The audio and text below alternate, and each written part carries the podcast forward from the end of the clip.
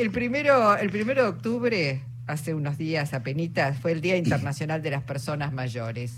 Las personas adultas mayores. Bueno. Eh, y, la verdad es que este, hay, hay mucho para conversar porque yo diría, es una parte más de la vida de las personas, pero y tengo la sensación además de que ese ese sesgo peyorativo que tenía ser una persona adulta mayor se va perdiendo porque cada vez las personas adultas mayores se van integrando de manera mejor a una cantidad de actividades. Se alarga, se alarga la, la, vida activa, por suerte, ¿no? Así es, por eso vamos a hablar con Mónica Roque, es secretaria de Derechos Humanos, Gerontología Comunitaria, Género y Políticas de Cuidado de PAMI. ¿Cómo va, Mónica? ¿Qué tal, Luisa? ¿Qué tal, Jorge? ¿Cómo están? Y bueno, con un espíritu, a pesar de ser personas mayores, con, con muchas ganas de hacer cosas. ¿Cómo ha cambiado, cómo se ha ido modificando la mirada sobre los adultos mayores, no? Sí, en realidad estamos que tenemos que pelear contra esa una mirada estereotipada que hay de, de las personas mayores, porque no te puede pasar mejor cosa que envejecer, porque la otra opción es morirte. Así que qué bueno que envejecemos, qué bueno que somos los que somos gracias a los a que hemos vivido muchos años, ¿no? Y que hoy en día la sociedad está más preparada para entender que las personas mayores, y hablo en primera persona porque yo ya tengo 60 años, somos muy valiosas, contribuimos muchísimo al desarrollo de sociedades maduras, democráticas, eh, al desarrollo económico, cultural de cualquier sociedad.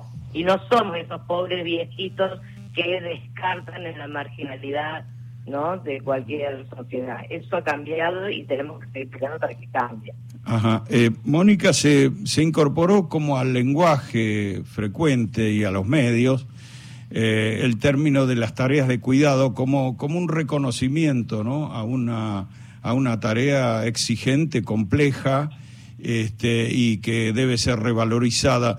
Ahora, esta, esta mm, entrada en agenda, en la agenda pública, de ese tema de las tareas de cuidado, ¿se refleja ya en que hayan mejorado las condiciones para los que se dedican a eso o todavía está todo en veremos?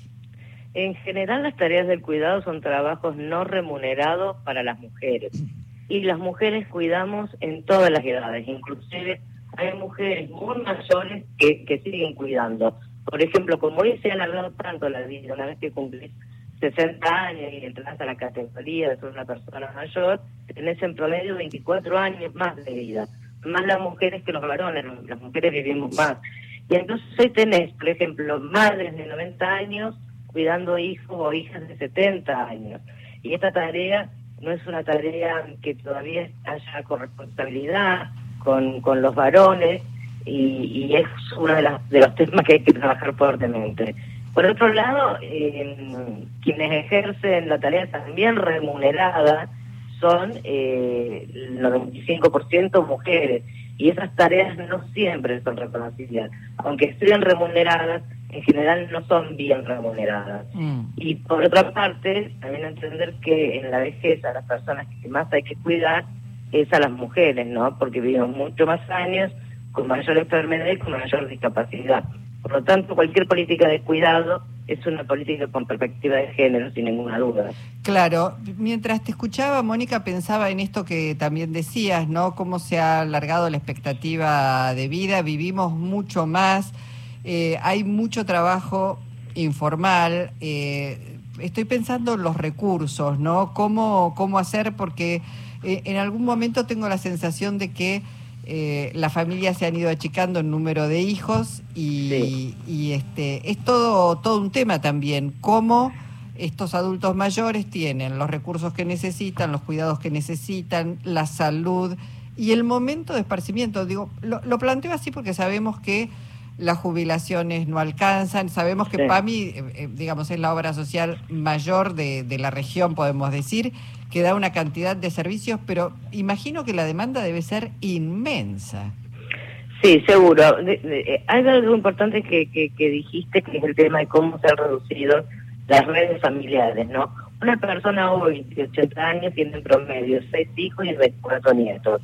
Una persona de 40 años hoy va a tener, cuando sea una persona mayor, dos hijos y cuatro nietos. Así que imaginemos que las redes, que son las principales eh, contenciones del cuidado, se han achicado muchísimo. Sumado a ello, afortunadamente que las mujeres vamos salimos al campo público a trabajar, a hacer este, tareas que nos gustan, remuneradas, entonces, y somos las principales cuidadoras, por lo tanto hay lo que se denomina una crisis de cuidado en este momento. Por eso es tan importante la política pública. Y nosotros, con, con el PAMI, con el Ministerio de las Mujeres, Desarrollo Social, Salud, una serie de ministerios, elaboramos un proyecto de ley de un sistema eh, integral de cuidados que fue presentado por el presidente de la Nación en la Cámara de Diputados y que queremos que diputados y diputadas lo traten con celeridad, porque la verdad es que está haciendo muchísima falta un, un sistema nacional de cuidados. PAMI tiene, PAMI tiene prestaciones, de financia los cuidados en domicilio, los centros de día, la residencia de la estabilidad. Pero PAMI es el 63% nada más de las personas mayores. si vos estás dentro de este colectivo del 63% vas a tener esas prestaciones.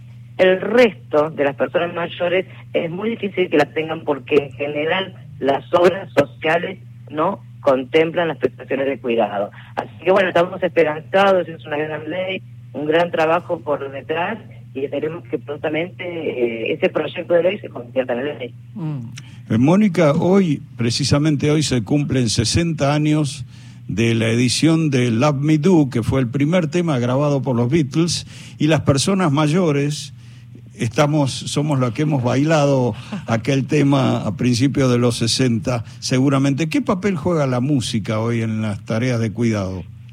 Oh, la música es fundamental. Me hace acordar que Paul McCartney, cuando tenía 30 años, dijo que cuando tuviera 60 años iba a quedar sentado en una silla esperando pasar la vida y esperando la muerte. Cuando cumplió 60 años dijo, ahora ahora voy a esperar tener 90 años.